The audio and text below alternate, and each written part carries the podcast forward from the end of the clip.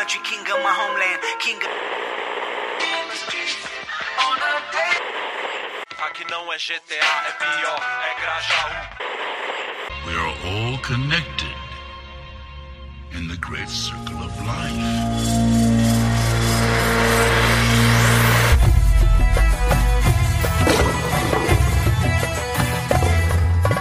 Hakuna Matata, caros amigos. Bem-vindos ao My Twincast, o podcast para quem acredita que o mundo vai acabar daqui a pouco. Eu sou o Tyler Eu sou a Carol e hoje, e hoje nós, temos... dois convidados. A gente é muito sincronizado, que ódio. temos dois convidados para comentar um pouco sobre será que o mundo vai acabar? Será que os filmes estavam certos? Será que a Bíblia realmente diz sobre o que está acontecendo agora? Alerta de spoiler. Não. Por favor, se apresente os convidados. Fala galera, eu sou o Felipe, também conhecido como Shed do Toad Hack, amigo da Carol e do Tyler já tem alguns anos. E vamos que vamos, cara. O mundo tá acabando e a gente tá chorando. Meu nome é Luiz, estudante de história, e é isso. O Luiz também é nosso amigo. Mais ou menos. O Luiz é aquela pessoa que a gente trouxe pra dar carteirada de história. Falar, aqui ó, gripe espanhola, aqui não sei o quê. É tipo isso. O Felipe é porque ele é entusiasta de filmes e séries mundo. e Ele final gosta do de mundo. imaginar que o mundo vai acabar. E ele tem manuais prontos. Ah, sempre, cara. Pra vocês terem noção, meu cenário favorito que eu gosto de imaginar quando eu tô no trem indo pra faculdade é colocar uma música melancólica, olhar pela janela e imaginar um meteoro chegando assim, e todo mundo. "Ah, Socorro! Genial, genial. Pior que eu não duvido.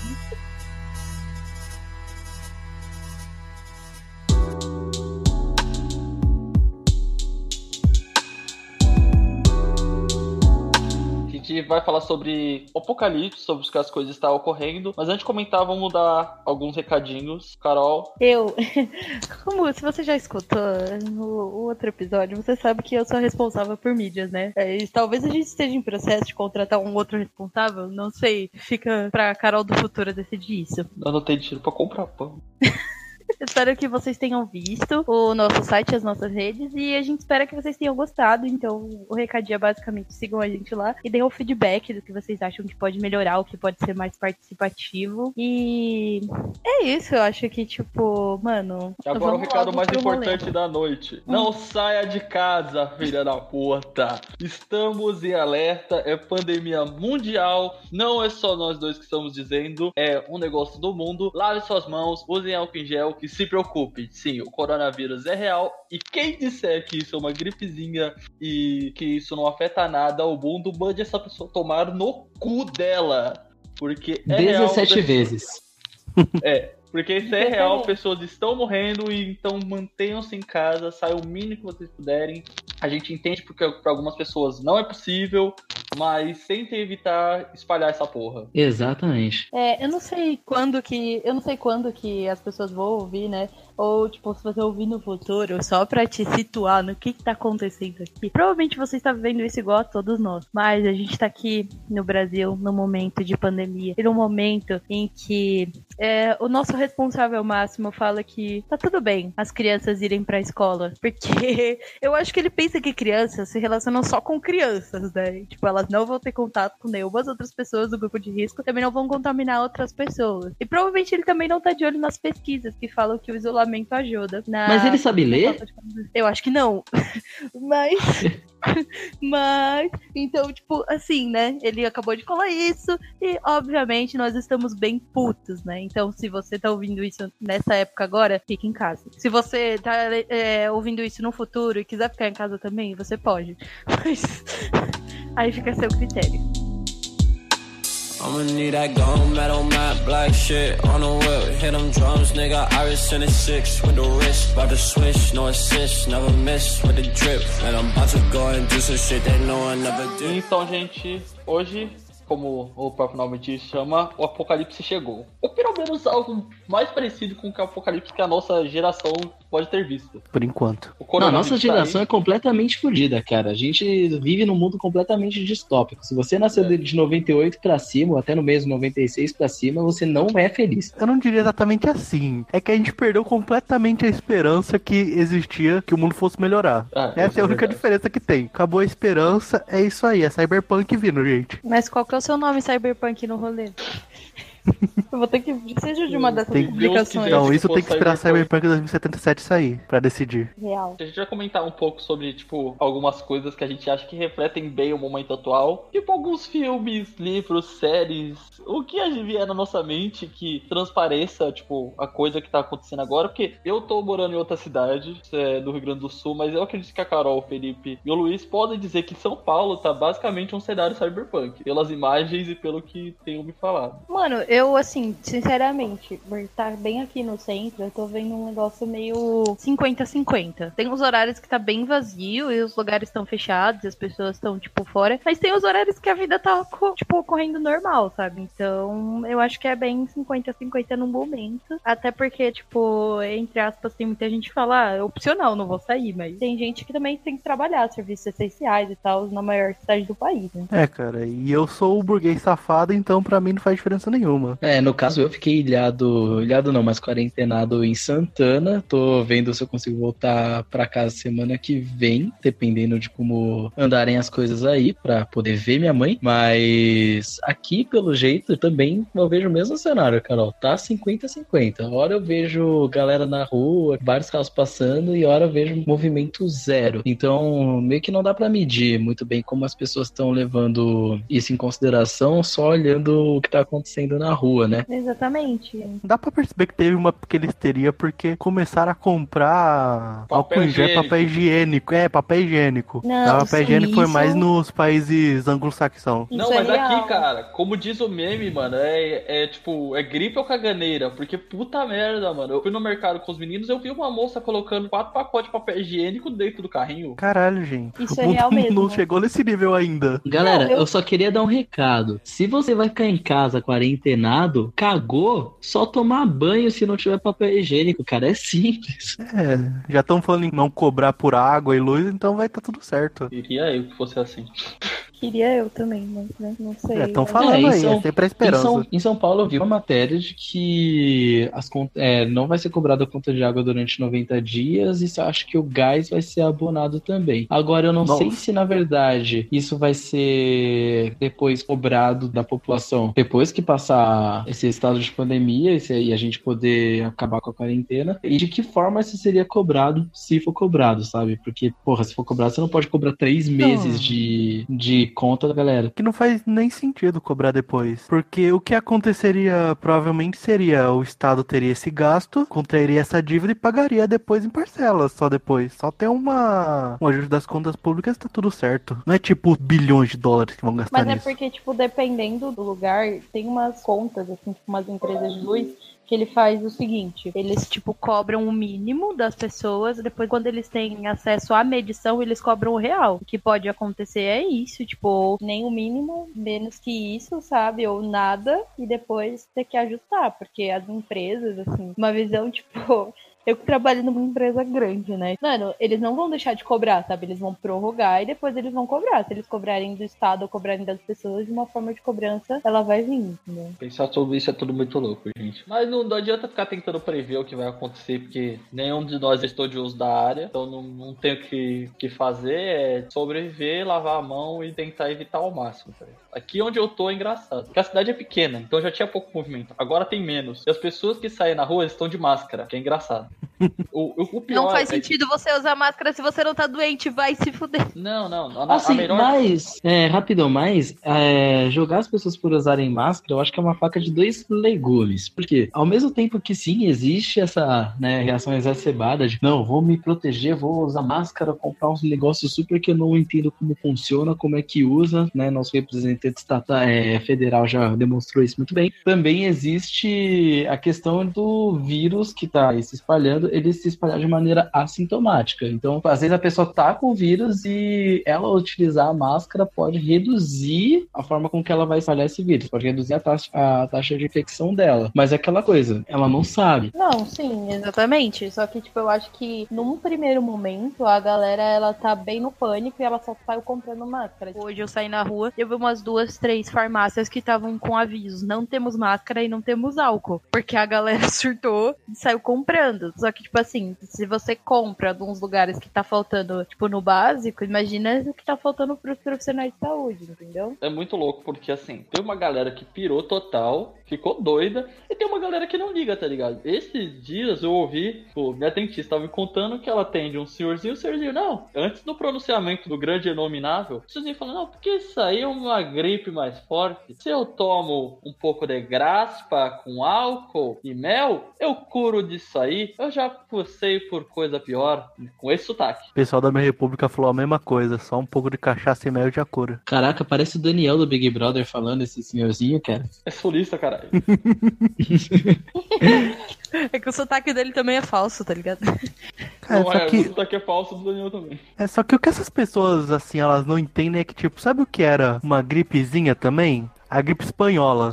É isso que eu queria saber. A gripe espanhola também era uma gripezinha, tá? Mas como a minha mãe me disse essa, essa semana, você tem que começar pequeno pra você depois ficar grande. Então, Exatamente, comendo pelas beiradas. então ó, deixa eu Inc- falar. Inclusive, a gripe espanhola também só matava quem era muito novo e quem era muito velho. Só avisando aí. Fica no ar. Cara, gripe, gripe funciona assim. Gripe só mata quem é muito novo e quem é muito velho, velho. Não é novidade, Mas sabe? assim, mas, mas assim, se você for parar pra pensar, a gripe faz isso. Mas se você for parar pra pensar, pra 90% das doenças, quem é muito novo e quem é muito velho tá sempre no grupo de risco. Porque você tem É, pouco esse anticorpos porque você é muito novo ou você é muito velho porque seu corpo já não consegue produzir tantos anticorpos. Então você sempre Ah, tá esse é- fudido. Esse argumento é muito, é muito lixo, cara. Na moral, esse argumento de não, porque só pega que que é idoso ou que já tá doente. Caralho, você é um animal, você não sabe quantos por cento da população é idosa, velho. E você é outro, é genocida. Não, não é só genocídio, você também morre com essa merda. Exato, é, é, né? exatamente. Cara, o flor de laranjeira. É 95% do Congresso, tudo pessoa com mais de 90 anos, e o pessoal não tá preocupado. Como? É. Como é que o Bolsonaro Mas não tá você- preocupado, gente? Mas você nunca vai ser o Roberto Justus que fala que não tem chance nenhuma de pegar e ele tem mais que 60 anos.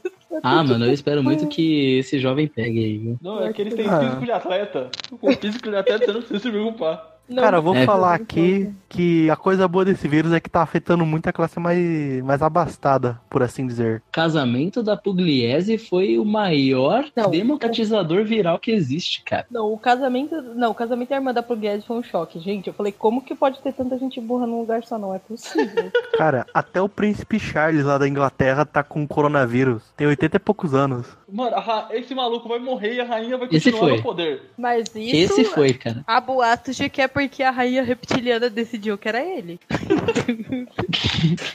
Ele é um sacrifício. E Porque todo mundo fala que a rainha reptiliana só tá viva porque ela não quer dar o trono pra ele. Então, É porque ninguém gosta dele. Teve aquela treta com sair no áudio dele na TV com ele falando no disque sexo. Foi uma treta naquela época, eu lembro. Rapaz. É só a política brasileira que sofre essas coisas.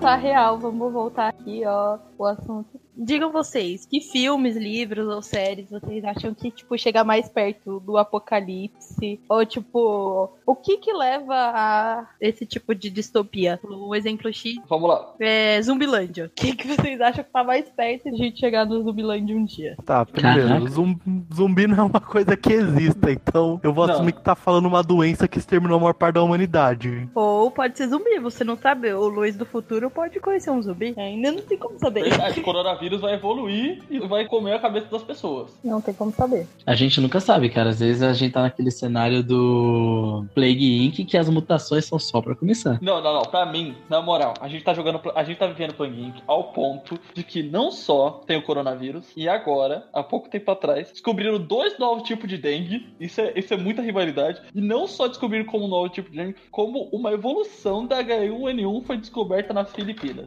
Ah, é, H5N6. Cara, eu vi. é tipo assim, as eu ia tá- até falar disso As já. doenças as doenças estão se socando. Isso é Plague Inc. Deus tá jogando Plague Inc. com a gente. As doenças assim que é, passaram a pandemia, elas não sumiram, elas ainda estão aí, ainda estão em mutação. Por isso que a gente toma medidas tão drásticas no começo, pra não se espalhar e não mutar pra ficar pior. Mas aí, gente, vamos lá. Filmes e coisas do apocalipse. Pra vocês, como a Carol já perguntou, o que vocês acham que, tipo, mano, o filme que você pensa, ah, nossa, o apocalipse, aquilo é a coisa que vem na cabeça de vocês? Caraca, mano. Quando eu pensei em apocalipse, eu acho que era o que a gente tava conversando antes. Me vem primeiro aquele cenário de terra devastada, sabe? Então, me vem imagens como o Rick andando nas estradas, tipo, de cavalo por um monte de carro abandonado, do The Walking Dead. Tipo, me vem livro de Eli? É, tipo livro de Eli também. É, ou também como cenários como no filme Epidemia, Contágio, onde as pessoas começam a ficar, tipo, empolvorosa e o medo se instala na casa das pessoas e na mente das pessoas num jeito que Nossa. leva elas a perderem o controle. Eu acho que uma das imagens também que eu gosto pra caralho e que tá acontecendo com o Corona, só que, tipo,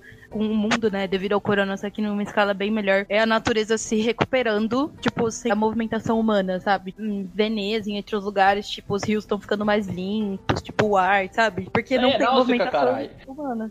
Uma coisa que acontece em- depois de epidemias, por exemplo, depois da peste negra na Europa, teve vilas inteiras que foram completamente tomadas pela natureza que só foram redescobertas na Primeira Guerra Mundial. Isso aí é a natureza botando, sabe, mostrando que é, que é que manda nessa porra. Nossa, botando o pau na mesa. Mas, ó, pra mim, eu acho que, tipo, sei lá, a, a- a primeira coisa, eu sou. Se, se existe algo pra ser otimista no apocalipse, eu gosto de pensar que, tipo assim, a Terra não vai ser destruída, né? A Terra vai continuar aqui. Quem vai morrer é a gente. Eu não, eu não imagino muito cenário de apocalipse igual o Felipe. Eu imagino muito cenário de apocalipse, tipo, muito cyberpunk, pobreza muito grande, tipo, um pouco de Matrix, mas eu acho que a coisa de apocalipse que mais vem na minha cabeça é Akira.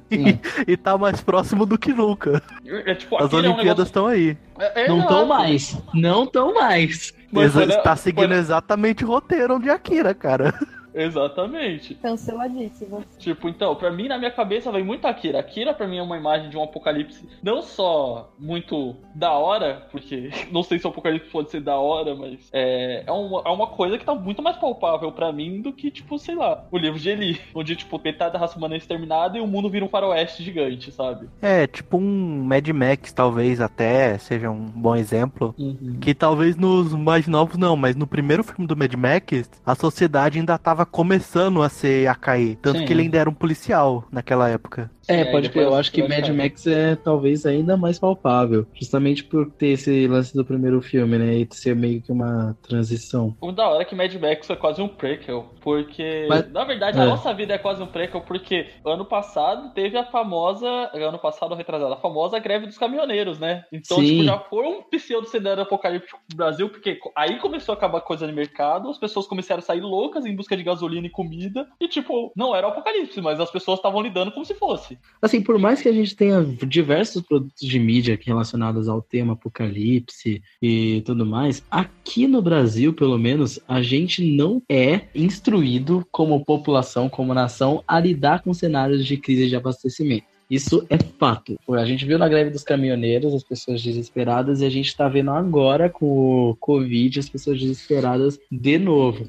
Ô, Fê, tem uma parte do meu curso, né, que fala sobre assessoria de imprensa. Dentro da assessoria de imprensa, a gente tem um negócio que é a gestão de crise, né? Tipo, como Hum. que você já tem uma preparação pra gerir uma crise pra tentar, tipo, diminuir os impactos, dependendo do que aconteça. Comumente, empresas aéreas e empresas, tipo, veículos grandes que já tiveram crise, sabem melhor como administrar. Então, normalmente, se tiver algum problema, as empresas aéreas, você pode reparar que elas começam a agir mais rápido. Mas, tipo, em geral, no Brasil, a gente já não tem um planejamento e uma coisa de crise, sabe? Tipo, é igual esse lance do, do álcool gel, né? Se você, mano, pega 50 álcool gel e não deixa um pra mim, eu pego o corona, pago, passo pra você e você enfia 49 álcool gel no cu, tá ligado? E você só Exatamente. não- E, tipo, entre outras coisas, né? E isso porque a gente nem tá num nível de racionar comida, ter que dividir coisa. Não precisa, mas a galera já tá surtando real e não tem um mínimo de planejamento de crise, né? O que acontece é que eu acho que esse tema ele deveria ser abordado desde cedo, sabe? Porque a gente vive num mundo onde crises desse tamanho elas estão sempre iminentes. Então, poxa, numa aula de geografia, acho que isso super poderia ser englobado no ensino médio. E, por exemplo, no caso do coronavírus, é, o mundo todo meio que foi, entre aspas, pego de surpresa, porque a China conteu o vírus em Wuhan rápido o suficiente para que a gente só tomasse dimensão do que o vírus era de fato depois que ele chegou na Itália. Mas uma vez que a China China viu qual é a potência de espalhamento desse vírus, essa informação ela deveria ser jogada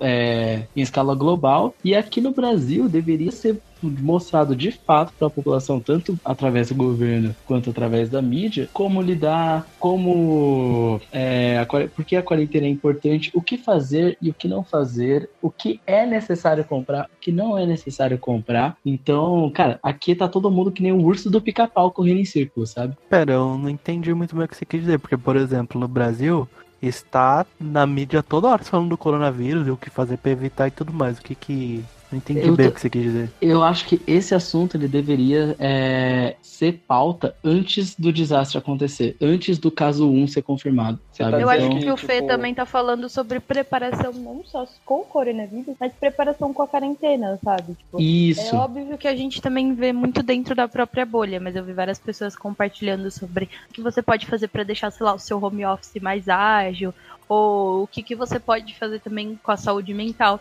São várias preparações que a gente só vê falando do corona ao todo tempo e aí a gente fica sufocado com esse fato, né? A gente fica sufocado com informações e fake news e coisas contraditórias e, tipo, o nosso representante não sabendo o que fazer. Então, tipo, acho que a preparação que ele tá falando não é uma preparação só sobre o, corona, é uma preparação geral sobre o que, que é a quarentena, como ela funciona, o que, que você pode fazer, sabe? Também só pra, também para crianças, idosos, pais, ou até, tipo, pessoas que têm contato, por exemplo, com profissionais de saúde, o que, que você deve fazer, o que, que você deve agir, sabe? Tipo, a gente não tem essa Exatamente. preparação geral. O Felipe tá pensando em um sistema de instrução pra apocalipse. Muito bom.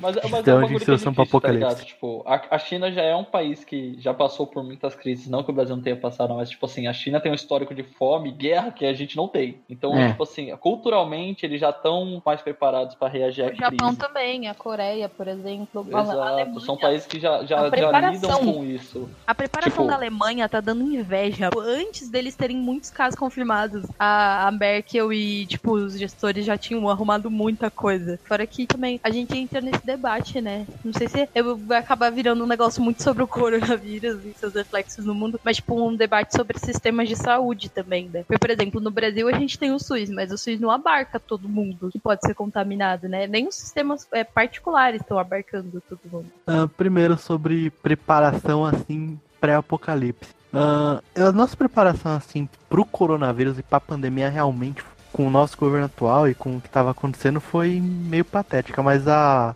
reação que a gente tem hoje comparado ao que era antigamente com as pandemias antigas é sensacional, assim, tipo, sinceramente essa pandemia aí pode desaparecer nos próximos seis meses e assim, é uma coisa que geralmente não acontece numa pandemia. E com o Ebola, com o H1N1 em 2008 também, acho que o mundo no geral tá bem preparado para essas pandemias. Não tá tão vulnerável assim quanto parece estar. É que as pessoas são meio histéricas, mas com todo aeroportos fechando e negócios fechando, realmente tá tendo um impacto gigantesco nesse É que assim, eu acho que, Sentido. tipo, a gente se habituou muito a um mundo, a gente, tipo, que nasceu, assim, desse tempo, a gente tá muito habituado, apesar de, tipo, do Brasil ser um país subdesenvolvido, entre aspas, a gente tá muito acostumado com uma globalização das coisas, das notícias serem muito rápidas. Então, por exemplo, tem, tipo, mano, tem mortes do coronavírus, amanhã a gente já sabe quantas mortes teve no país. Antigamente as pessoas não tinham, tipo assim, as pessoas estavam morrendo, você não tinha como saber quantas pessoas estavam morrendo de, tipo, de ebola, gripe suína ou, tipo, gripe espanhola há, tipo, tantos anos atrás, sabe? Não tinha. É, Hoje em dia a realmente gente tem essa informação, isso causa tanto pânico quanto causa uma reação boa, como o Luiz disse. Mas ao mesmo É, tempo, isso- eu acho que tudo isso causa uma reação maior, tipo, que a gente tá vendo como uma das grandes discussões atualmente é, tipo, é, vidas versus economia, né? E essas reações assim extremas são causadas principalmente porque a gente é muito desacostumado a essas grandes pandemias. Mesmo no H1N1 em 2008 ou no Ebola posteriormente, não foi uma pandemia global, foi umas coisas mais localizadas assim. Realmente fazia o que mais de 100 anos que não se tinha uma pandemia realmente forte que afetasse todos os países do mundo. E acho que é por causa disso também que as pessoas não estão tem muito essa mentalidade de filme de apocalipse e daí ficaram desesperadas com qualquer coisa tirando a, ela do caminho normal assim da vida. É, né? Não, não tem que saber o que a gente pode fazer. O que a gente pode fazer é o que todo mundo já tá dizendo pra fazer. Mas então, já que a gente já sabe o tipo de apocalipse que vem na nossa cabeça, segundo filmes e séries e essas coisas, né? Porque pelo jeito o Felipe é o livro de Eli. Eu gostaria de citar um outro tipo também. O apocalipse de guerra também. Também.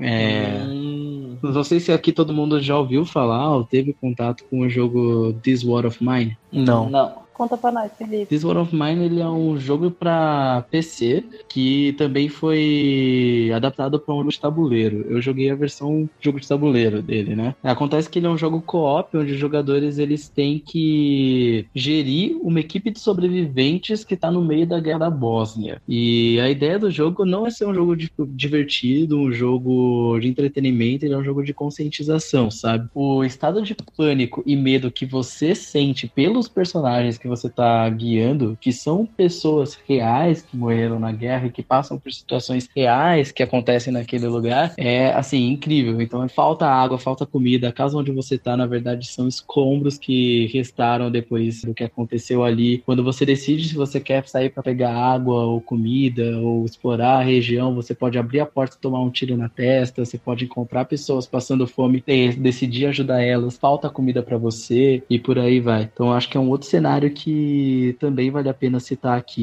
E é um cenário que existe atualmente em diversos países. Mas pra uma guerra assim, chegar ao ponto de apocalipse, teria que ser nuclear. Não é qualquer Cara, guerrinha de- também. Cara, depende do referencial. Se é o apocalipse de, ah, beleza, tipo, a sociedade inteira está recomeçando do zero e por aí vai, sim, tem que ser uma guerra nuclear. Agora, se for um apocalipse de. Tipo, o apocalipse ele pode ser para algumas pessoas, sabe? Pode ser um monte de gente passando fome porque é, o governo do seu país se voltou contra a revolta civil e tá rechaçando todo mundo, tacando bomba na casa das pessoas e de repente não tem mais escola para criança, não tem mais mercado para comprar comida e tá todo mundo pedindo ajuda, sabe? Então acho que é um, um, um modelo a ser considerado também. Ah, então não precisa nem de guerra. Pode ser só o governo ultra corrupto explorando ao máximo o território dele só. É que assim, aí a gente tá falando de cenários caóticos, porque, tipo, Apocalipse, teoricamente, o preceito que a gente chama é, tipo, o final do mundo. Na Bíblia é isso, é o final do mundo, tipo, tudo bem que a Bíblia é exagerada, mas é o final do mundo conhecido. Hum. Então, o que quando eu tô chamando de Apocalipse, pelo menos eu considero, é quando, tipo, estruturas do mundo já estão muito bem estabelecidas, só que elas são putamente quebradas e causa, tipo, morte de muitas pessoas e isso causa o apocalipse. Não necessariamente o final da raça humana. Tipo, Hum. pra mim não precisa ser exatamente o final da raça humana, mas o cenário que o Felipe cita é muito cenário de apocalipse, porque assim, imagina que antes tinha uma sociedade muito bem estabelecida com comida, água e essas coisas e deu uma desgraceira terrível e foi pro saco, tipo, e agora as pessoas têm que se batalhar, uma galera morreu e é isso aí. Pensei numa série assim pra chamar de meu mundo pós-apocalipse. Existe uma série chamada O Último Navio, The Last Ship, em que um navio fica isolado na Antártica fazendo supostamente testes militares e quando ele volta teve uma pandemia global. O que as primeiras três temporadas é ba- basicamente isso. Isso me lembra uma coisa quarta- muito incrível. Deixa eu só te cortar por um minuto. Você já parou pra pensar que se o mundo acabar aqui no Brasil, as únicas pessoas que podem sobreviver são as pessoas na casa do BBB? É isso. Meu Deus do céu.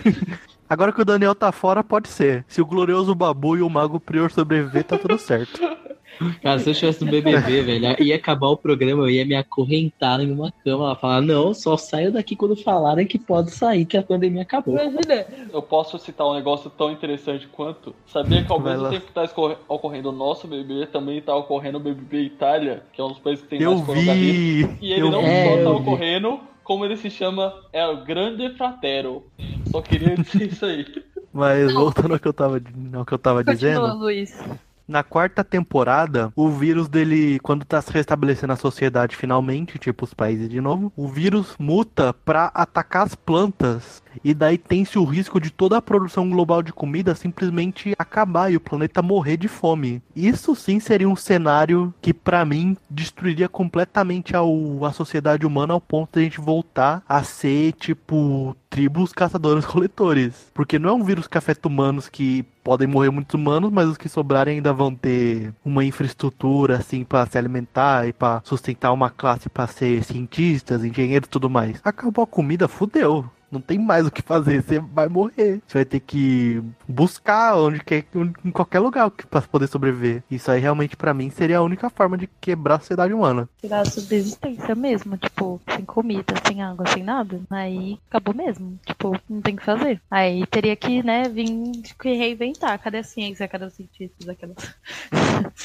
como é que a gente consegue se reinventar dentro desse cenário? Ou não consegue e morre todo mundo? Que é uma Outro cenário pós-apocalíptico que eu lembrei aqui do anime Doctor Stone. Aquilo é um cenário, pode ser um cenário pós-apocalíptico ou não? Nossa! Nossa, eu não assisti ainda. O Nate vive me recomendando. Tá, primeiro, é sensacional esse negócio. Principalmente, só, só fica melhor. Eu, é inacreditável, parece One Piece.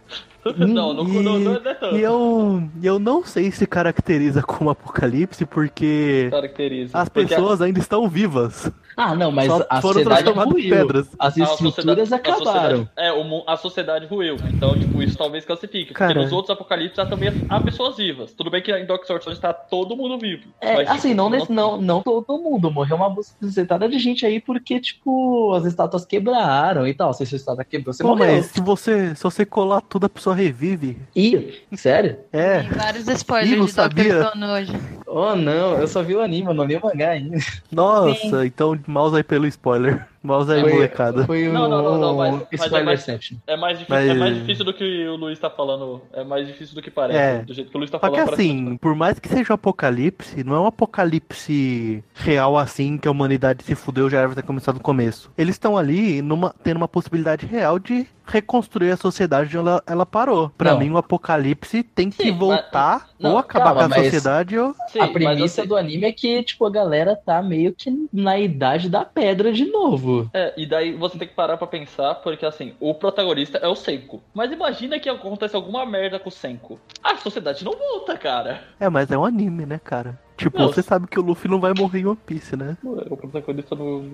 Mas se você pensar que as estruturas do mundo têm que ser reformuladas, então é, é um cenário de apocalipse, assim. Acho que a premissa principal de Dr. Stone é ele tá construindo todo o conhecimento científico humano literalmente do zero. Não- Uhum. Ele acordou, não tinha tecnologia nenhuma lá. É, talvez só ocorra em abril, né, gente? Porque do jeito que tá aí nesse ano, em abril ou vem aliens ou o mundo quebra. Eu volto por aliens. Nossa, por favor, os aliens. Mas não Eu não pra sei se- escravizar, pra matar mesmo, sabe? Pra exterminar. Eu não sei se vocês viram, mas o Mizanzuki, ele tweetou um vídeo de, tipo, umas luzes, assim, descendo do céu de uma maneira mó bizarra, tá? E falou, agora era só que faltava, os aliens chegaram. Aí, na real, no Oh. fim, eram só sinalizadores sendo atirados pra cima e vistos de outro ângulo. Fiquei bem decepcionado, mas por um minuto eu me enchi de esperança. Eu também fiquei, eu fiquei meio que com cagaço, porque ia ser muito.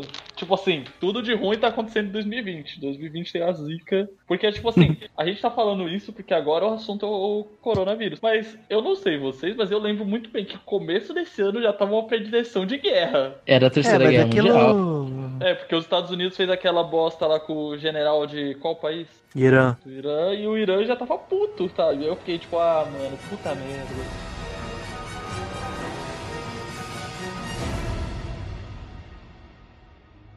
Dorime, interrimo ad appare dorime. Ameno, ameno, lancire, lanciremo. Mas e aí? O fim tá próximo? Quais que são as teorias do apocalipse? Qual que é a Bíblia? O que, que o Ragnarok fala? Os maias? Os zumbis? Eles são reais ou eles não são reais? E aí, o que, que vocês acham? Tá, se, se o mundo for acabar de acordo com os maias, eu espero que seja numa chuva de jaguares. É, ó, É que assim, segundo os maias, o mundo já acabou. Então, isso aqui, isso aqui já é o fim do mundo. A gente só não teve consciência disso. Que Tá para pra acabando, pensar. tá, tá no É, processo. Tá, no- tá, tá no finalzinho, assim, tipo, pe- observa só as pessoas que estão nos governos da maioria dos países. O tipo de pensamento que elas têm. As pessoas que seguem ela, as coisas. Então a gente tá caminhando, tá indo, assim. Os maias já falaram, o mundo acabou em 2012. Tudo isso aqui é cena pós-crédito. Cara, eu concordo, concordo pra caramba. A única coisa que ainda mantém o mundo sendo mundo é a Marvel. E a Disney lançando filme todo ano.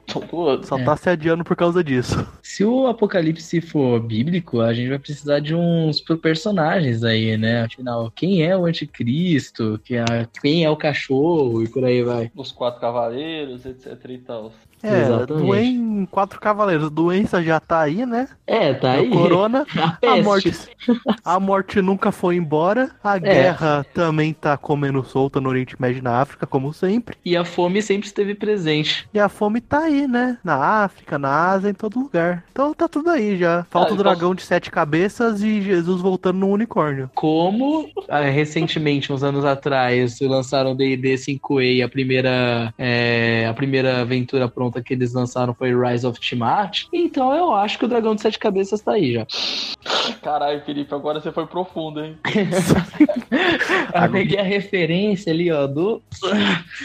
do chão. Lançou a braba. Porque tem gente que fica colocando coisa da Bíblia em todo lugar, né? Tipo, ah não, porque isso vai ocorrer, o final do mundo vai acabar por isso, ó. Ah, cara, mas aí, velho, tem gente pra ver Jesus na torrada em tudo que é lugar, cara. Então, mas aí, a gente tem, tem os ETs. Vocês acham que Sabe os uma- aliens são reais e eles vão vindo salvar ou exterminar a gente Cara, mesmo? eu acho, sou da equipe que acha que os aliens são reais, mas eles estão um pouco se fudendo porque a gente não é tudo isso. Tá, primeiro, aliens prova- bem provavelmente são reais, só que eu provavelmente a gente não tá em contato com eles, porque provavelmente viagem interplanetária é um bagulho muito ficção científica pra sequer existir. O que, que vocês acham daquela teoria? Na verdade, é tipo uma teoria que se chama de paradoxo, mas não é um paradoxo de verdade, que é o paradoxo de Fermi. Vocês conhecem? Ah, não é uma teoria, é meio que uma fórmula comprovada, que eles calculam mais ou menos quantas civilizações avançadas teria Não. na nossa galáxia, não é? Não, esse é um número. Isso aí é um número que eu não lembro o nome do cientista que calculou isso. Mas ah, o não, para- não. O Agora, paradoxo agora de. Fermi, o paradoxo de Fermi é baseado nesse número, que é assim, se é possível calcular o número de civilizações alienígenas que podem existir no universo baseado em alguns princípios e essas civilizações existem, onde está todo mundo? Cadê a galera? Por que que a gente tá aqui conversando sozinho, Ah. basicamente? Eu lembro Tem que eu vi um- isso no documentário, que daí o cara falou que era meio que, como fala, perturbador pensar que todas as civilizações poderiam existir e a gente não tava vendo nenhuma. Que a gente deveria Exatamente. ver algum sinal. Exatamente. E aí,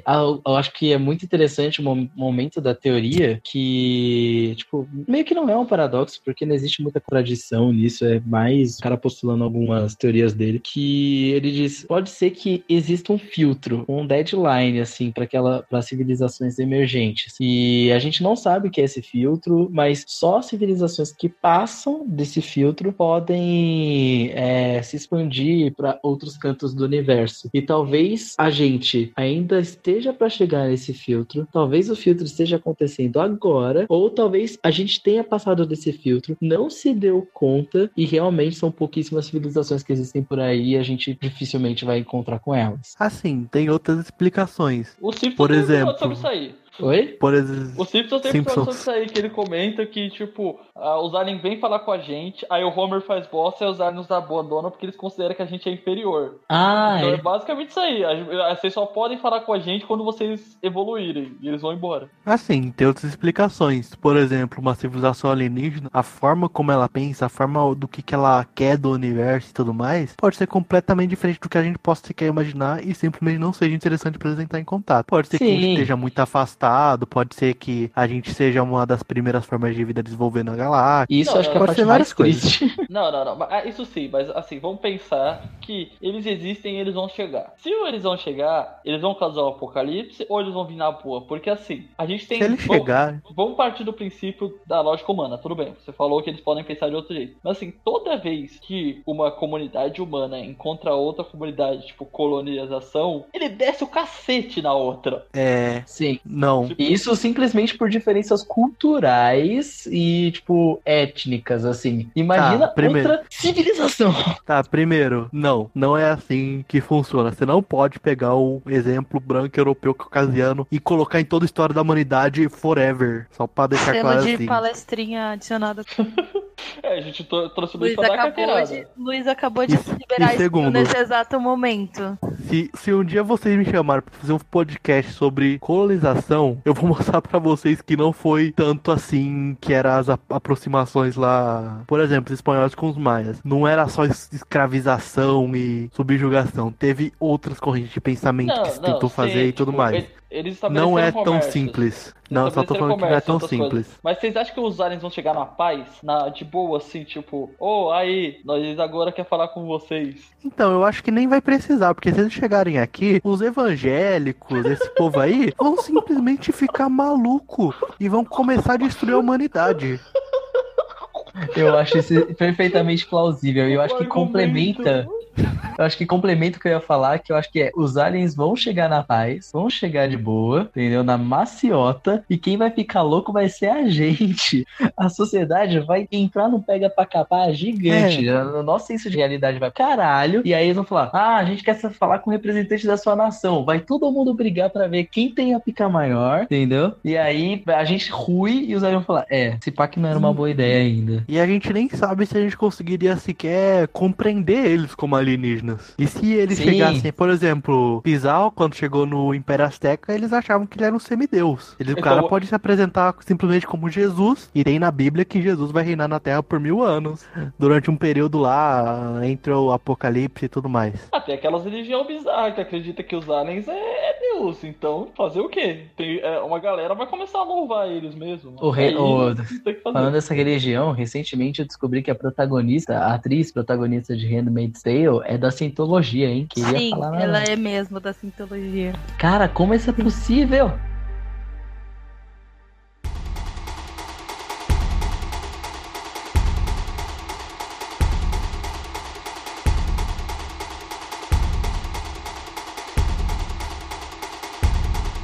Luiz, esse momento é todo seu. Febre Mete amarela. aí, Mete aí, febre amarela, gripe espanhola, guerras mundiais, peste negra e tipo. Peste tudo que bubônica, pode- que eu não gosto de peste negra. Tudo que, é, tudo que pode ter aparentemente causar eu- o fim da raça humana, mesmo que às vezes não seja só a raça Mas humana, eu só uma descobri. comunidadezinha de merda. Não, não, não. Mas eu descobri que a tuberculose é chamada de peste branca. Nossa, cara, eu ia isso. falar, eu ia falar isso agora. Eu, ia falar, eu vou falar isso. agora da peste branca, Eu então. descobri que a tuberculose é a peste branca. É muita coisa de mas agora deu vontade de eu sair gritando, olhando pra todos os branquelos. Seus tuberculosos do caralho!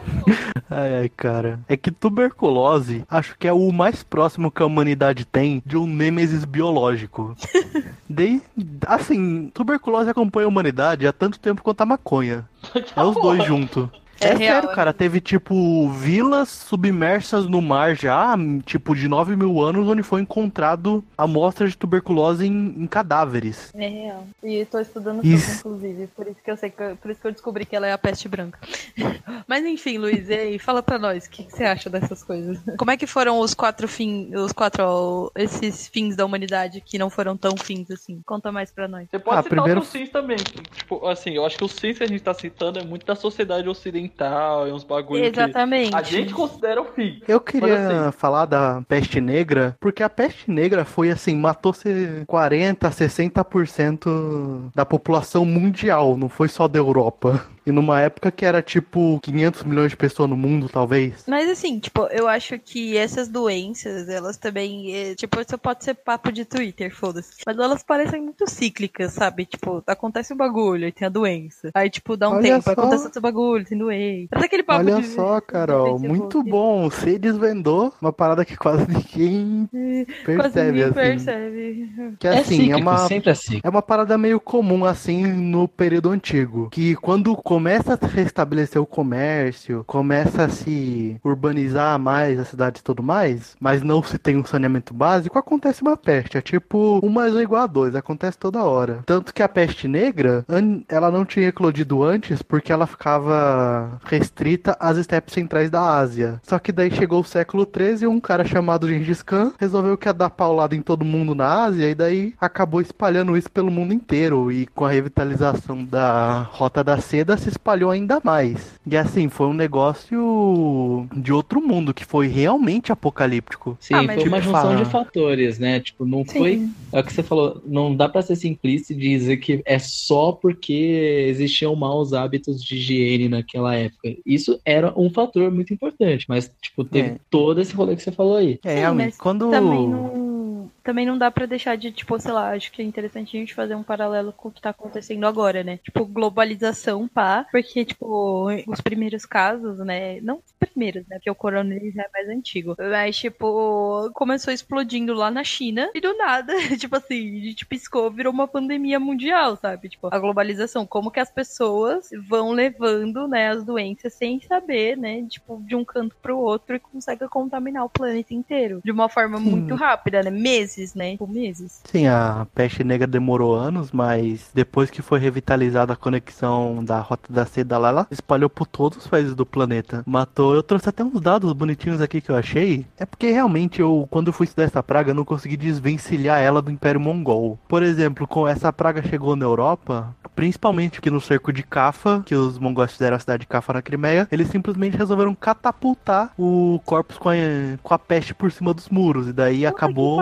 Caralho, que Com porra. os é navios genoveses saíram de lá, levaram ela pra Europa. Guerra E- biológica. É, isso é meio que já era conhecido assim, esse negócio de peste, tá? Esse conceito de guerra biológica. Tem catástrofe que quase extinguiu a raça humana e é muito anterior até mesmo à peste bubônica, que é a catástrofe de Toba. É, foi uma erupção de vulcão que ocorreu na região da Sumatra. Isso já tem mais de 70, daí, entre 70 e 80 mil anos atrás. Então é pré-neolítico. Esse foi um super vulcão que explodiu e a gente sabe, quando uma catástrofe desse tamanho ocorre, é uma rede de eventos que acontece, né? Nuvem de gás pelo planeta, plantas morrem, temperatura sobe, depois desce, enfim. Isso fez com que muitos animais morressem, muitas espécies de plantas morressem no planeta e sobrassem, estima-se, cerca de apenas 10 mil seres humanos vivos no planeta naquela época. Tipo, Hum. isso é uma população, assim,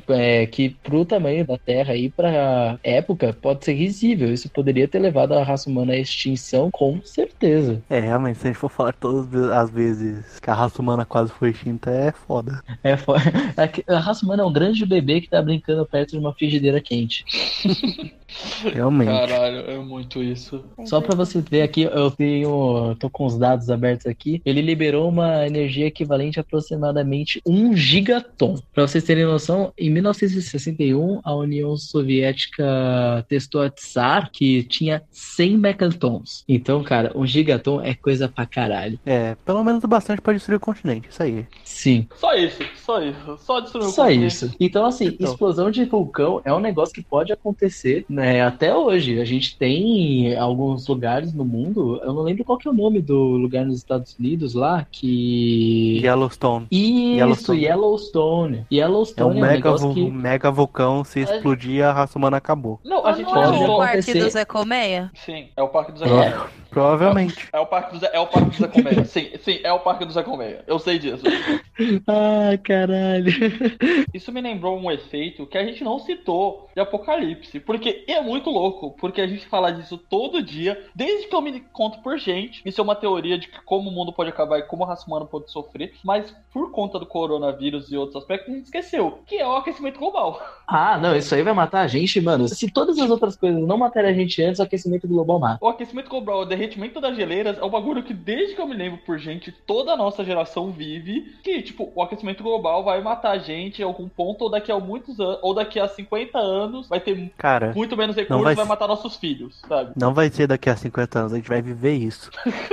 Aí vai Tá ter, ligado? vai ter crise hídrica, vai ter É guerra da água em 2022. Isso é muito sério. A gente tá muito próximo de viver as consequências do aquecimento global. E são elas que vão matar a gente, de fato. Vai ser aumento do nível dos oceanos, vai ser é, guerra entre populações por recursos. O negócio vai ficar. Só pra deixar pra uma coisa clara, uma coisa clara sobre o aquecimento global, é que a gente não sabe muito ao certo o que vai acontecer. A gente sabe que o clima vai mudar, que os oceanos vão mudar e tudo mais. Só que a gente não tá muito certo sobre o que vai acontecer, por isso que é tão tenebroso. A gente não tem controle ou capacidade de prever o que vai acontecer. É muito louco isso. Não, eu queria citar, fazer uma citação rápida que eu lembrei, que no Futurama eles resolvem o aquecimento global de um jeito que eu acho estupidamente genial. O inverno nuclear, o clima do planeta é estabiliza, o que o aquecimento global estabiliza, estabiliza o inverno nuclear, e o inverno nuclear estabiliza o aquecimento global e por isso que os seres humanos não morreram em tre- no não, ano 3000. não. Não, não, não é isso não. É sim. Não é o. Eles não colocam um bloco de gelo gigante no oceano todo ano? Não, isso é pra outra coisa. É porque isso eu acho que tem tipo uma bomba de radiação. O lixo radioativo foi todo jogado e daí o oceano ferve. Aí tem que Não jogar. Isso que eu lembro, não, cara. Eu lembro que eles não conseguem mais gelo e daí eles fazem todos os robôs do mundo utilizarem o foguete deles pra mover a Terra pra uma órbita mais distante do Sol. Esse é muito E o bom. planeta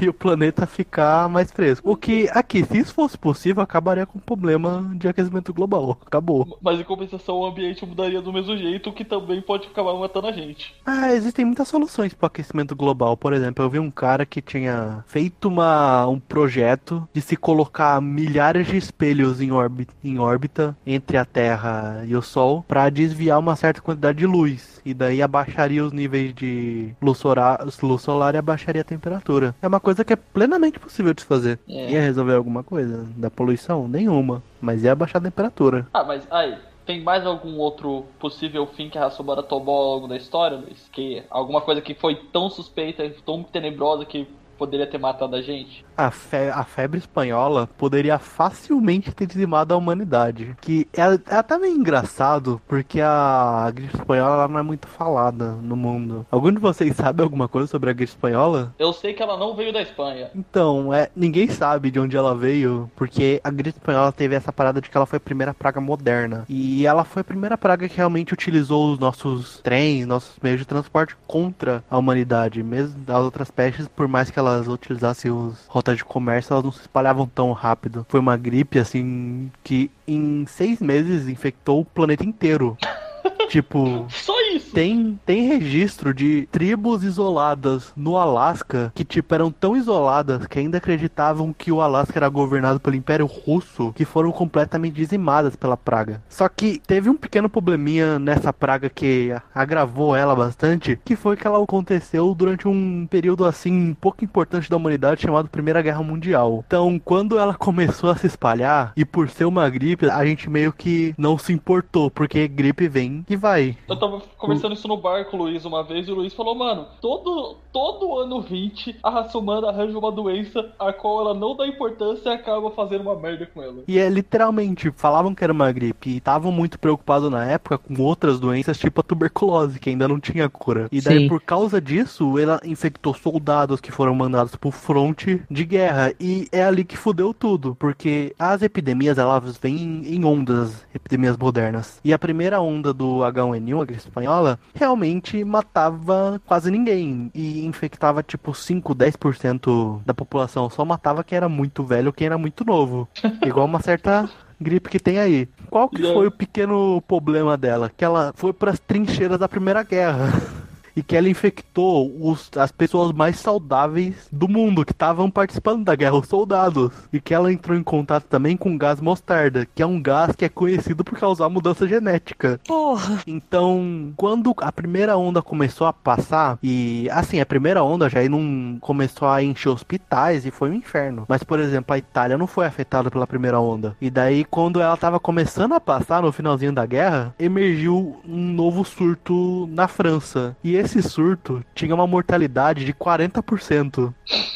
Sendo que a pessoa morria 24 horas depois de ter contraído a doença. É, é- é tipo o lance que ocorreu com o próprio Covid, né? Porque ele já é uma doença, a gripe já existia, mas ele é uma evolução do vírus que tomou as proporções drásticas agora por culpa da globalização, não é? É, rapidinho, só pra falar um pouquinho da biologia do vírus, ele é um vírus que a gente, um tipo de vírus que a gente já conhece. Ele não é um vírus novo, na verdade, porque ele é o mesmo vírus que causou a SARS. É, então, ele, beleza, mutou, surgiu ali do. Mas, é, Felipe, ele não é um vírus de laboratório criado pela China pra gerar controle populacional? Ah, meu Deus! Não, não é um vírus de laboratório criado pela China. Se fosse pra gerar controle populacional, a China tem vários outros jeitos de fazer isso. E não vai ser através de Gente, vírus que eles sério. contêm em uma semana.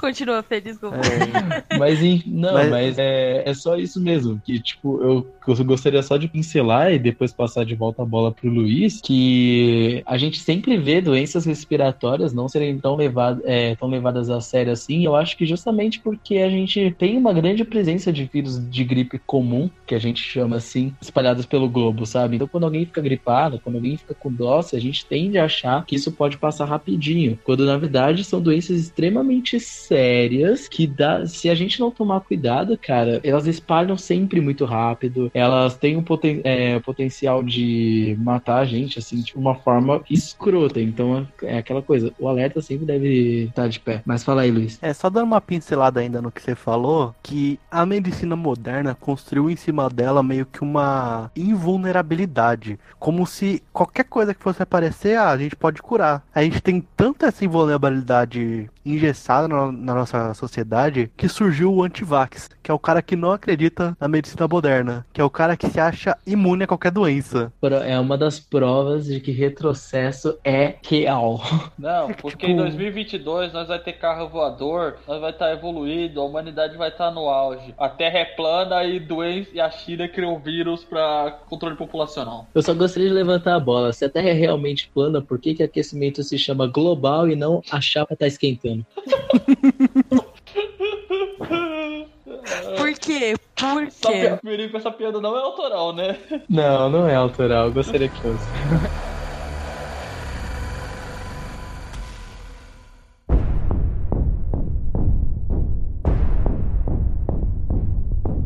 Voltando a falar sobre a gripe espanhola, bom, basta dizer que ela foi tão letal e se espalhou tão rápido que não se encontrou uma cura e simplesmente a humanidade não conseguiu fazer nada contra ela. Não houve uma cura, não houve um tipo, ah, vamos fazer tal coisa que diminui a mortalidade. Não, simplesmente ela passou, infectou um quarto da população mundial e matou 100 milhões de pessoas. E assim, a gente tá falando de um mundo que tinha 2 bilhões de pessoas só, então todo mundo conhecia alguém que morreu. Todo mundo. Teve soldados que voltaram da Primeira Guerra pra encontrar a família inteira dele completamente dizimada. E o que a, a maior lição assim que eu tiro disso, de tudo isso é principalmente do começo da epidemia, que por causa da guerra que começaram a censurar a imprensa e nega- negavam simplesmente que existia uma gripe, mesmo quando as pessoas estavam morrendo e estavam se empilhando caixões na rua. Meu E Deus. eles sim- simplesmente negaram, porque não podia afetar, não podia afetar o moral da guerra. As pessoas tinham que ir pra rua, tinham que comprar Liberty Loans pra financiar a guerra. Exatamente. O jornalismo ele é humilhado em qualquer época, né? É o que a Uhum. gente usa de meio pra se informar, mas eles pegam o jornalismo, jogam no chão, pisam em cima e mandam o cachorro ainda cagar. Porque puta merda, nossa senhora. Tô me sentindo aqui, É, ó, muito mas- triste. Eu vou ali chorar no meu cantinho. Mas eu vou falar, pelo menos da parte boa, quer dizer, primeiro da parte não tão boa, que foi os efeitos que essa pandemia teve assim no mundo. Bom, por exemplo, na África do Sul, além de aumentar o apartheid, ela colocou irreversivelmente a colônia num sentido de luta contra o apartheid, luta por direitos sociais e tudo mais. Na Índia também, a Índia, morreram 20 milhões de pessoas na Índia. Os caras ficaram realmente putos depois, porque foi o país mais afetado. E daí também, antigamente era comum se cuspir assim no meio da rua, já não é mais. Foi proibido por lei e era multado. E hoje continua até hoje. Nossa, e as o, pessoas até o... hoje com o coronavírus, eu dou um morrão na cara. É, mas era comum, sabe aquela parada de velho oeste que você fala e dá uma cuspida? Era tipo uma terça-feira. Era considerado saudável, inclusive. Tem idoso que ainda faz sair. Mas ele Ah, quer morrer, nossa. né? Idoso tem que morrer, também. Não, tem que às vezes acabar não é o nem idoso. idoso. Às vezes não é nem idoso. Tem cara de vinte e tantos anos na cara que você vai no banheiro masculino, o filho da puta tem que mijar no mictório antes de... Tem que, não, cuspir no mictório antes de mijar. Porra, mano, que que é isso, sabe? Onde que você vive? Pô, eu ia falar eu mijar no já fiz- mictório antes de cuspir. Pô, Felipe, eu já, eu já fiz isso quando eu tava com catarro, man. Nossa, imagina se o que eu desejo a todos os homens que fazem esse tipo de nojeira que acertem o próprio pau. Na- Ai, meu Deus, que Não, muito bom ser mulher nessa hora. Puta não, não, merda. não, não. Ó, ó, medo de fuder, cara. O quanto de vezes que eu fui da balada e os caras não limpam a mão depois de sair do banheiro é de quebrar as pernas. Ah, mas não é só na balada, não. Pode ser na vida toda, hein? É, homem, homem faz isso o tempo todo. Tem conscientização pra lavar o próprio pinto, cara. Não dá pra, pra esperar muita coisa, não. Tem que fazer Mas- essa campanha. Lave mas a mão, aí- lave o pinto e fique em casa.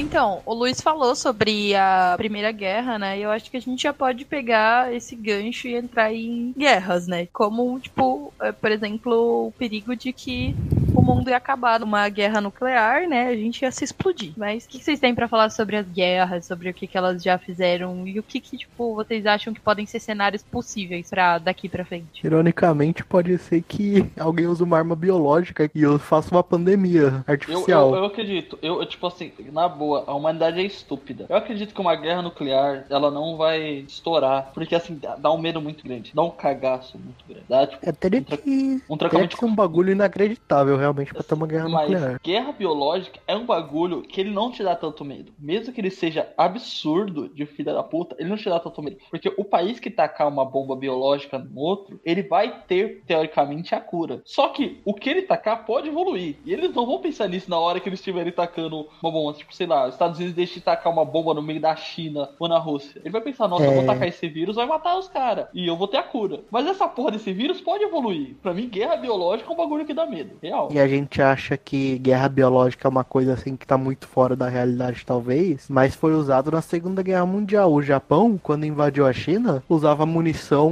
biológica, com peste negra na ponta. Não, é, tipo, é um negócio normal da humanidade. Tipo, na Grécia Antiga, os malucos, tipo, tinha gente que colocava merda na arma pra, tipo, na espada ou na lança, que enfincava a lança, entrava, tipo, cocô, excremento e essas porra, a pessoa ficava doente. Tipo, mesmo que a pessoa sobrevivesse à lança, ela ia morrer doente. É, eu acredito que guerra biológica, ela, assim, pode ser um fator realmente perigoso. E ela pode vir de diversos meios. Não precisa necessariamente ser uma bomba que um país joga em outro lugar. Mas, por exemplo, um país que é um grande exportador de carne, de repente, se ele está em guerra com. Ou é, tá em guerra ou decide declarar guerra biológica com algum outro país e começa a mandar gado ou carne contaminada com prion pra caralho, sabe? Isso fode com isso fode a população inteira. Pra quem não sabe, prion é uma proteína, é um tipo de proteína degenerada que faz com que outras proteínas parecidas com ela percam seu formato também. Isso faz com que elas se acumulem uma em cima da outra dentro do seu cérebro, causando a doença da vaca louca. A famosa doença da vaca louca.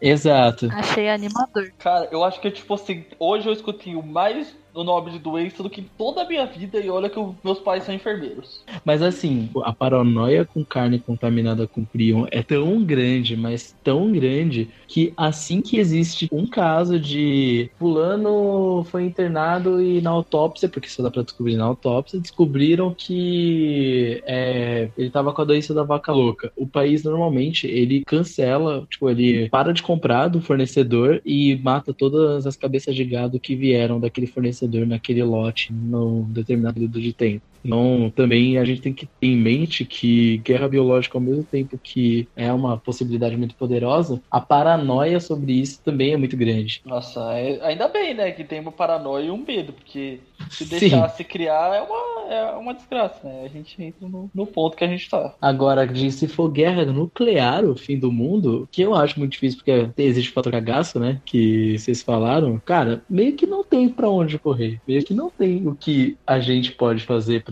se safar disso, sabe? A bomba vai cair e a gente, os que sobreviverem algum tempo depois, pouquinho de trabalho de tempo, vai fazer o que é possível. Comer o animal que aparecer na sua frente, beber água da onde conseguir tirar. Enlatados. Os enlatados vão salvar a humanidade.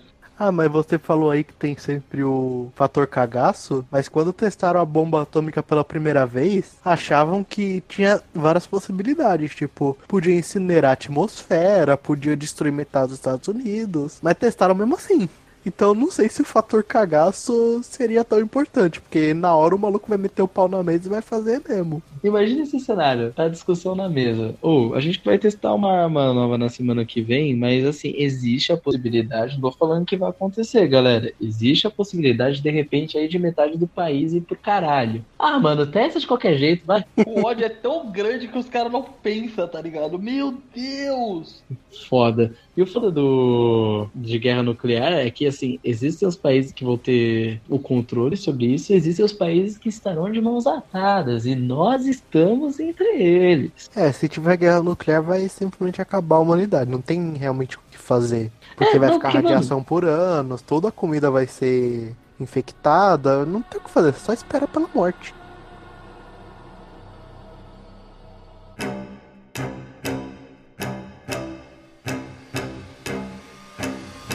Pensar no presente. A gente pensou em teorias pro futuro, o que pode acontecer, pensamos em filmes que dizem o que vai acontecer e pensamos também no passado. Então vamos pensar o que a gente faz agora. Corona, o Coronga tá aí, estamos vivendo em quarentena e tipo, e talvez esse não seja o único eu chamo de pré-apocalipse, que, que nossa geração vai viver, porque, vamos lá, eu acredito que eu tenho mais pelo menos, eu tenho 22 anos, eu tenho mais 50 anos de vida pela frente na sorte, se Deus for bom e eu escapar das, das blitz da polícia. Ô, Gustavo, Sim. eu não queria falar nada não, mas você tem pelo menos mais uns 80 anos aí. Ó, pior ainda. Então, tipo, durante mais 80 anos, o quanto de merda pode ocorrer na humanidade e o que, que a gente pode fazer pra, tipo, Tá, não lidar com isso? Tipo, o que, que a gente tem que fazer? Tipo, o que vocês acham que é sábio se fazer? O que não deve fazer, tipo, tá ligado? Porque, por exemplo, a coisa mais sábia que eu acho você fazer, assim, falando como filho de enfermeiros e uma pessoa racionalmente sensata, que é escutar autoridades realmente, realmente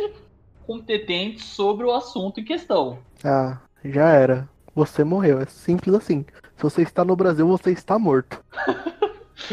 Exatamente, galera. A não, ser Não, que, não. a não ser que você mora no Nordeste, porque o Nordeste tá tendo algumas pessoas conscientes. Mas se você for escutar pessoas acima, aí, né, morreu geral, todo mundo. E morreu batendo palma falando parabéns, hein? Muito bom, mito. Isso aí, ganhar de todo não, mundo. mas é, não, eu, eu tô dizendo que eu escuto pessoas incompetentes. Eu não vou querer dizer que eu escuto o digníssimo senhor da federação, porque aí a gente não pode. O, o, o senhor Flor de Laranjeira?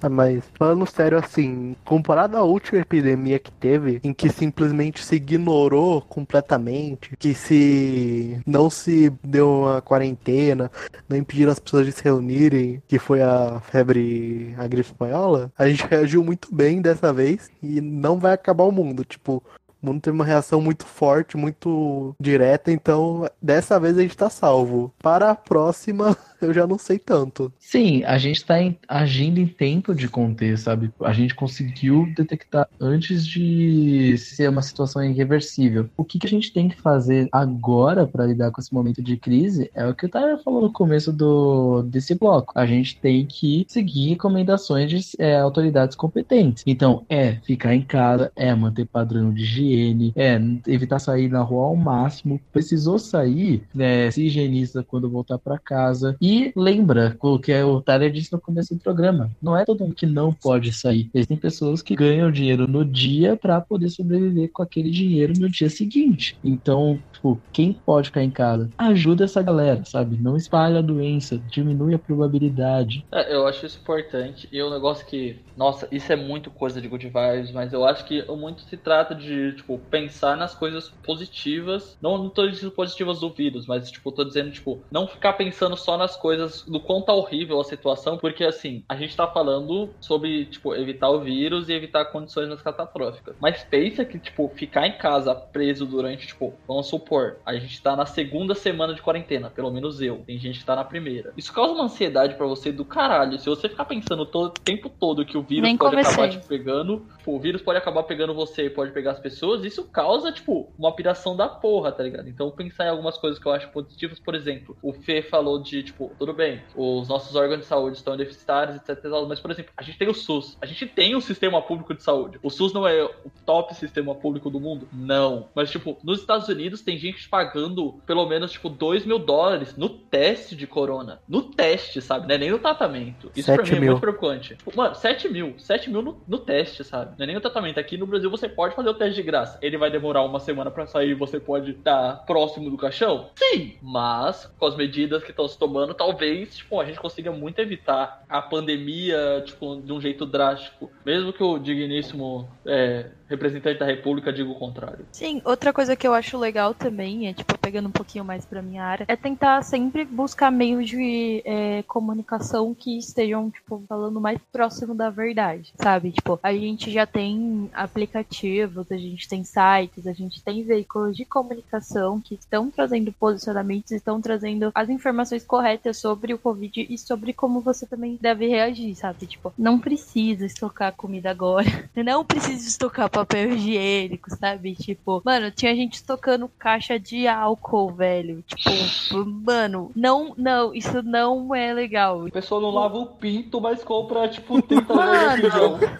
Uma coisa é você comprar, tipo, dois a mais, porque, tipo, sei lá, você tem álcool na sua casa, você costuma utilizar. Uma coisa é você comprar dois, três a mais. Outra coisa é você chegar no mercado e sair com quatro caixas de álcool. Pô, Essa pessoa aí é a pessoa que não troca o lençol mas compra tanto tubo de álcool em gel. Então, tipo, sabe, eu acho que tem meios de informações. Eu não sei se vocês conhecem, mas é, tem um aplicativo chama Vitalk, que ele tá dando informações coerentes sobre o Covid. E, tipo, é muito importante porque, mano, você pode acessar, é um chatbot, você conversa, é super de boa. E também tem, tipo, o Nexo, até outros veículos que estão dando informações coerentes. É sempre bom tentar divulgar essas informações, porque a gente sabe que o Brasil ele tem uma onda muito grande de fake news. E essa fake news, ela vai se disseminando principalmente para as pessoas que estão no grupo de risco e, tipo, compartilham o que tem contato. E, tipo, isso é um fato, não tem como. Tipo, se você pegar os estudos sobre fake news, como ela acessa as pessoas, essas pessoas de idade de uns 40 para cima, elas caem mais nisso. Não que as outras pessoas não caiam, mas é, tipo, uma, uma média geral. Então é tentar, tipo, ah, beleza, mas eu tenho essa informação. Como que eu posso levar essa informação para as pessoas que não têm, sabe? Tipo, eu acho que é interessante pra gente tentar, é, pegando esse papo do Tyler, falou que você é meio good Sim. vibes, é tentar pensar que, tipo, mano, não é só Good vibes comigo. não, pensar positivo.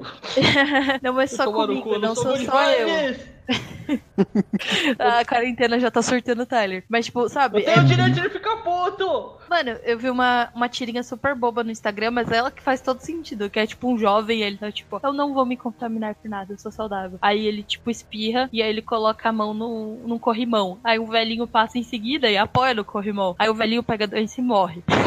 então é, Isso é, É muito Eu vi real. isso daí também. é tipo isso. Muito real. Puta que eu pariu. Falei pros amigos o bagulho. Ah, não, porque o Bolsonaro falou que não precisa fechar as escolas. Tem que ser o mano que, tipo, pega mais doenças e contamina do que criança. Você vai lá, enfia a mão na cara do amiguinho, enfia o dedo no nariz, baba em tudo que é lugar, morde coisa. Tipo, Cara, é só criança você ver é pai de ponto criança. doença. Pai de Criança é criança uma tá sempre biológica. doente. Mano, Criança é criança uma biológica enviada por Deus pra exterminar a humanidade. Mas, falando sobre as fake news, gente, sério, se conscientizem, pelo amor de Deus. Eu sei que viraliza, eu sei que fake news acabou se tornando uma, um meio pelo qual as pessoas se identificam com o grupo cultural delas e, portanto, elas se tornam ainda mais viciantes. Mas, pelo amor de Deus, você tem uma cabeça sobre os ombros, usa essa porra. Sim, mas assim, é, eu imagino que quem tá ouvindo esse podcast tem acesso à informação suficiente É, pra Cinco pessoas. saber lidar com isso, sabe? Faça o possível, você já sabe o que você tem que fazer. Você já sabe o que você deve ou não acreditar. Agora leve essa informação, como a Carol disse, pra quem não tem acesso, sabe? É, o, que me deixou muito feliz recentemente foi ver que a mãe da Mari, é, Mari é minha namorada, pra quem não sabe, é, mandou pra ela o vídeo do Atila falando: Olha, tem esse cientista aqui, ele tá fazendo vídeos que não sei o quê. E, poxa, Átila é muito genial, legal Átila ver que. ídolo. É muito legal ver que o Atila chegou nessa galera, sabe? Porque o cara, ele é pós-doutorado em é, epidemiologia, então ele sabe do que tá falando. Ele traz informações muito importantes muito desmiuçadas sobre o espalhamento do coronavírus, a, a atual situação dos países que estão lidando com ele, quase que diariamente. Ele tem um canal do Telegram só para isso, então é um ótimo jeito de se informar, ainda mais porque ele faz uma parte que é muito importante, que é a interpretação dos números e das estatísticas, que é uma coisa que muita gente, acho que, sei lá, vou dar um chute aqui, mais de 60% da população do Brasil não sabe fazer. Então não adianta a gente pedir para que a galera simplesmente se informe. Muitas vezes, tipo, a pessoa pode acabar se informando, mas não sabe interpretar aquele número. Ah, é 1% das pessoas que morrem? Puta, 1% é pouquíssimo. É, muito louco isso aí. Mas, Felipe, uma coisa, eu jurava que na hora que você falou, não, porque o Watchman faz algo muito importante, eu ia falar, mano, que você ia falar, ele faz parte do Nerdcast. Nossa, não. Eu jurava que você ia lançar essa, porque, né? Mas ó, eu tenho uma dicasinha, uma dica pessoal. Mas no Nerdcast de fim do mundo que eles lançaram em 2016, o Atila falou do coronavírus. Ele né? previu o coronavírus, é genial. É porque em Corongão. 2016, em 2016 tinha saído um paper falando sobre o coronavírus. Esse coronavírus mesmo, porque tinham acabado de detectar a doença lá na China, só que ninguém sabia as proporções que podiam tomar. Uhum, E o. Atila fala que uma, a gripe é o tipo de doença mais transmissível e que pode matar a raça humana num estalar de dedo. Sim. Fala isso. É basicamente o Thanos. Não, mas eu queria dar uma dica pessoal, assim, tipo, fora o lance do corona. Gente, eu tô em casa, vai fazer acho que 18, 18 ou 17 dias. E uma Rapaz. dica pessoal assim, é, é de fuder, caralho. Eu saí só pra ir no mercado e foi tipo meia hora. Compramos. Não, minto. Eu saí pro mercado e pra comprar cigarro na vendinha de baixo com o golfinho. Mas você nem fuma, caralho. Não, mas ele fuma, caralho. Ele, Ele não falou que era tabaco. Eu não fumo tabaco também, não. Exatamente. Não falou que era tabaco, só falou que era um cigarro.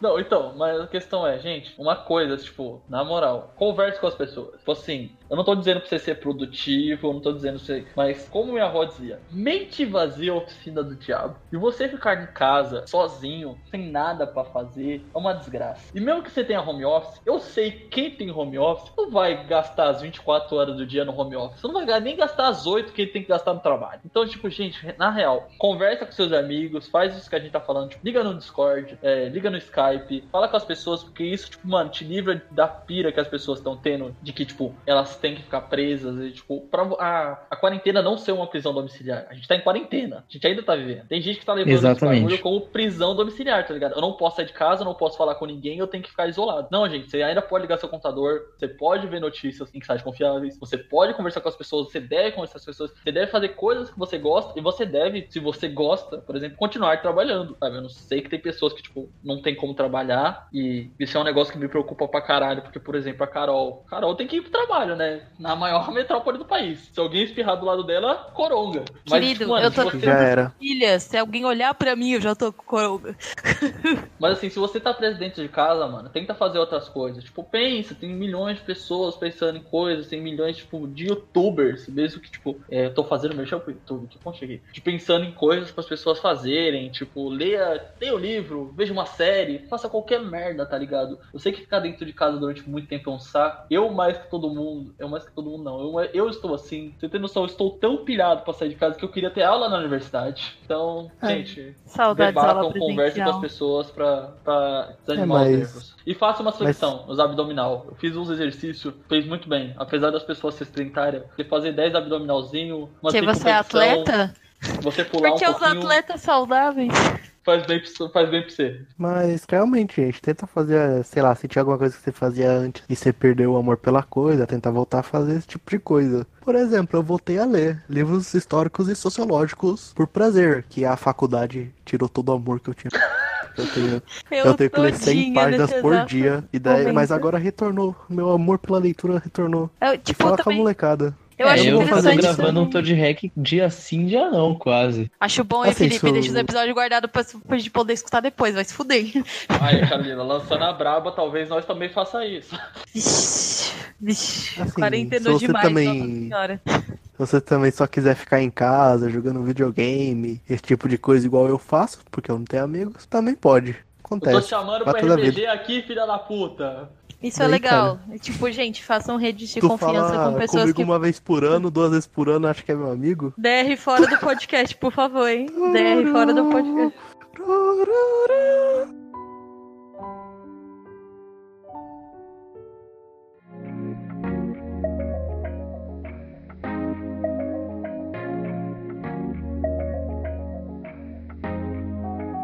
Aqui é coisa bem básica, só pra gente descontrair um pouco, né? Pra dar aquela finalizada que a gente já tá caminhando pro fim do podcast. É, pergunta, vou diminuir. Eu quero que eu- cada um coloque três pessoas que você montaria pra sua equipe de fim do mundo. Pode sonhar o quanto quiser, pode pegar coisa do inferno, não tem problema. Vai. Ah, já que é assim, eu quero Kratos.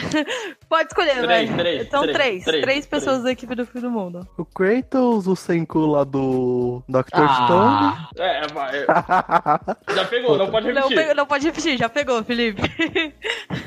vai. e minha prima também, que eu gosto dela. Vou precisar de companhia no meio dessa galera difícil. Oh, cara, Adorei. Vai, Felipe, é sua. Tá, pra mim, eu colocaria a Jolene Joestar pra meter porrada em todo mundo, claro.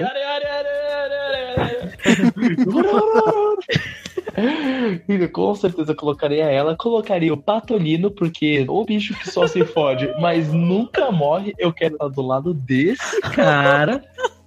Entendeu? E por último, deixa eu ver. Ah, o Drauzio Varela. Porra, era a minha um primeira. Felipe, era a minha primeira pessoa, eu te odeio. Ah, bem-vindo ao meu mundo. Vai, Tyler. Caralho, velho. É difícil.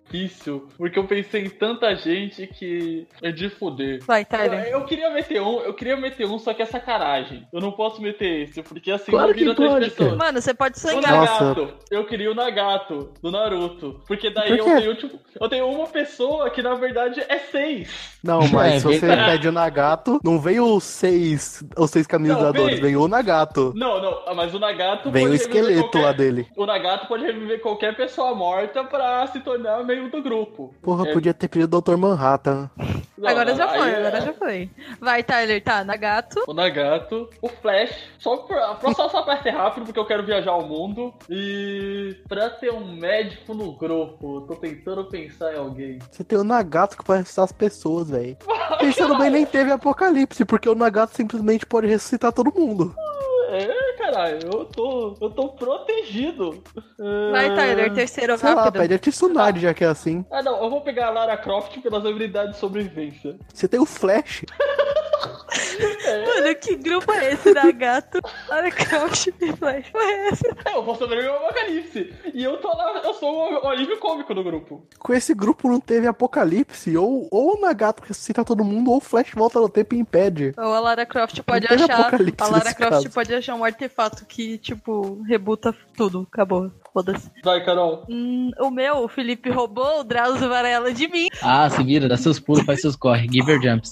É, mano, eu acho que eu ia querer a Stephanie, que é a minha irmã, porque, tipo, como o Luiz, eu também ia querer companhia. E eu acho que eu não escolheria o Tyler porque ele saberia se virar sozinho, ele já teria pego o Flash e ido embora, então. E porque ele esqueceu as duas irmãs. Exatamente. Não, não, não, não, Deixou elas assim. pra morrer. É assim, Exatamente. elas duas têm noção de que eu sou o tipo de pessoa. Se eu quiser muito sobreviver ao apocalipse, porque eu tenho, eu tenho um sonho, eu tenho uma meta. I have a dream. não Vai lá, Jorno. I have a Não, não, dream. não. Eu, Joe, eu tenho um sonho, eu tenho uma meta. Eu sei que eu não irei morrer, porque eu irei fazer meu sonho ser realidade. E eu teria o Flash, o Nagata e a Lara Croft no meu time Caralho, pra fazer esse sonho realidade. Natan, Natan, por Nossa. favor, coloca o tema do Giorno Giovanna tocando. O meu Ou do sonho One Piece também, que isso É, aí não, foi é muito isso, na, exato. foi muito. O meu sonho Foi é ver o final de One Piece. E eu salvaria o Etiro Oda pra ver o final de One Piece. Não. E aí? Já foi. Mas já e aí, foi. Carol? Deixa eu terminar. É isso. É, a Stephanie, né, mano, eu acho que, tipo, precisa ter um, um médico no grupo, né? Eu não sei, eu não tinha nenhum médico planejado, a não ser o Drauzio Varela, mas o Felipe roubou de mim. É, eu vou ficar jogando na sua cara assim, foda-se. Vou pelo meu coração. Eu queria o Naruto, porque ele é resiliente. Porque o Naruto tem Naruto Pera aí, é mas o. Naruto. Não, o Naruto não é Hokage, médico. Naruto criança ou Naruto Shippuden? Eu quero o Naruto Quero Shippuden. Naruto Shippuden, porque o Naruto é resiliente, mas ele ainda não chegou no Hokage, então a gente tem muito a caminhar junto. E o Hokage, ele só tem tristeza nos olhos dele. É, tipo, então eu quero o Naruto E ele tem o cabelinho merda. resiliente. Eu penso que assim, se a Carol encontrar outros sobreviventes, o Naruto convence todo mundo a, ju- a juntar pro grupo. É, tem a minha irmã, o Naruto. Eu acho. Ah, nossa, eu não vou lembrar o nome dela. A doutora asiática do Grey's Anatomy. Como é o nome dela? É, Ah, que você Yang. tá falando. Doutora Yang, é É, isso. Doutor É Yang. isso, galera. Sim. Obrigado, Ana. Eu esqueci o nome dela, eu vi sete temporadas Obrigado, disso, mano. Ana. E é isso, é ela que eu escolheria. E esse é o meu. Uns grupos diversificados. Fica aí, Carol vai colocar a foto de cada um dos indivíduos pra vocês pra saber de quem nós tá falando. Anota, manda a lista aqui, gente, pra, pra Não, o lembrar. meu todo mundo conhece, basicamente. Não, tem que botar a lista porque senão a gente vai esquecer.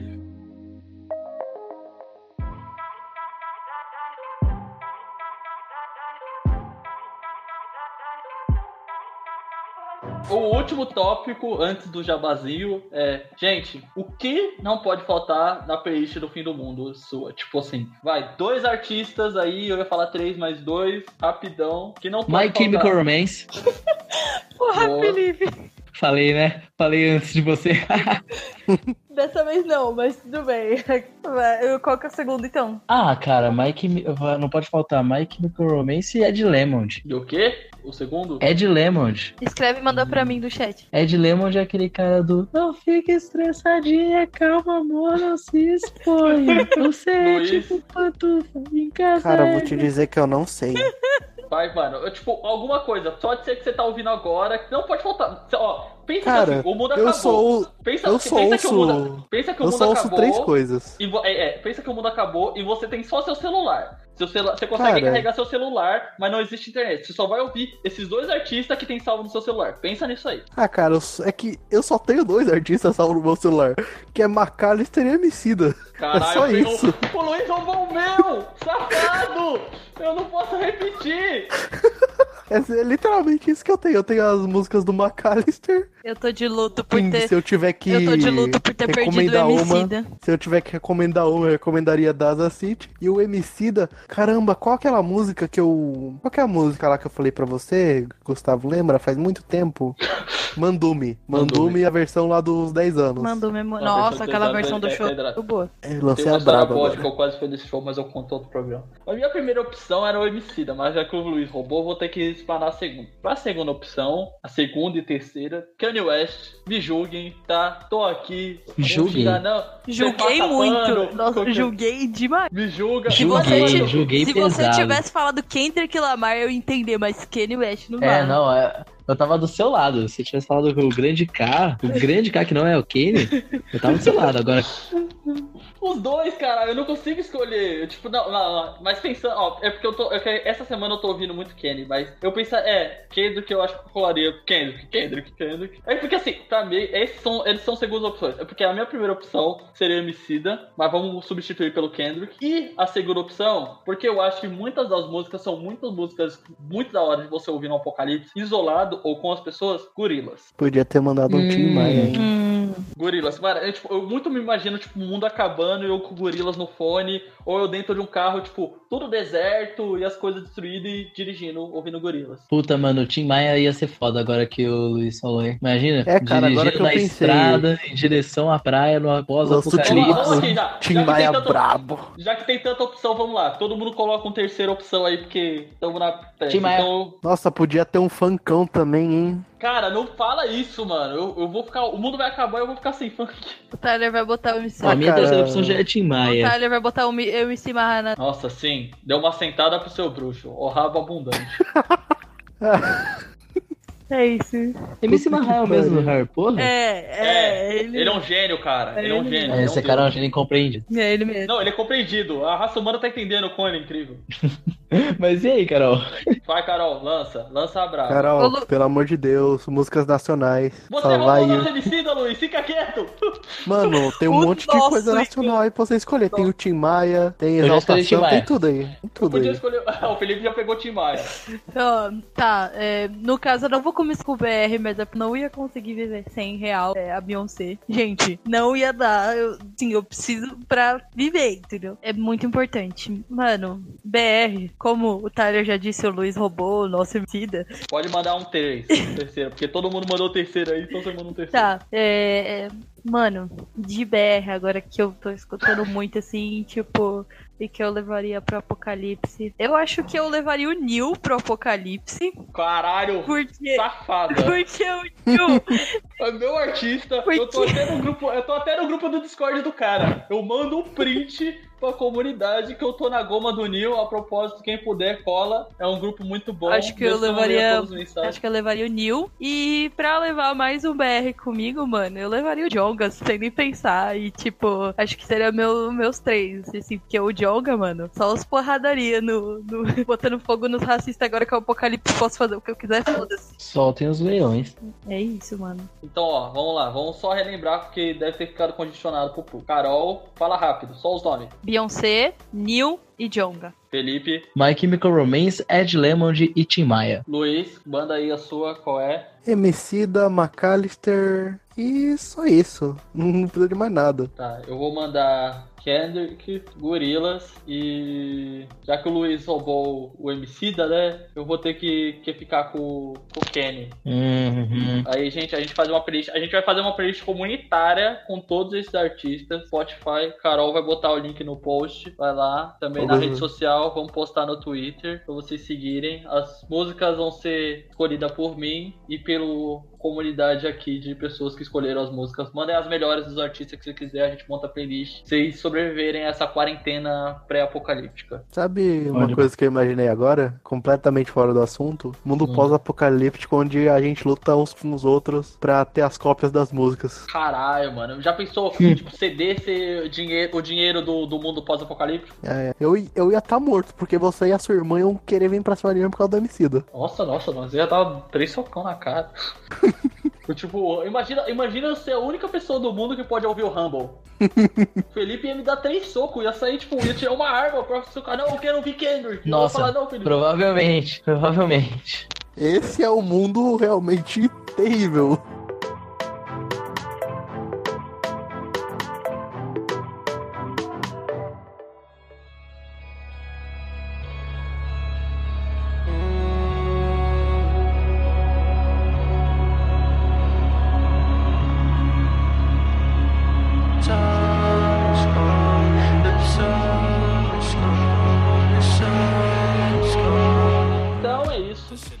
Queria agradecer Felipe e o Luiz por virem aqui participar do podcast hoje. Ah, que isso, cara. O prazer é meu em apoiar aí o podcast de vocês que tá começando.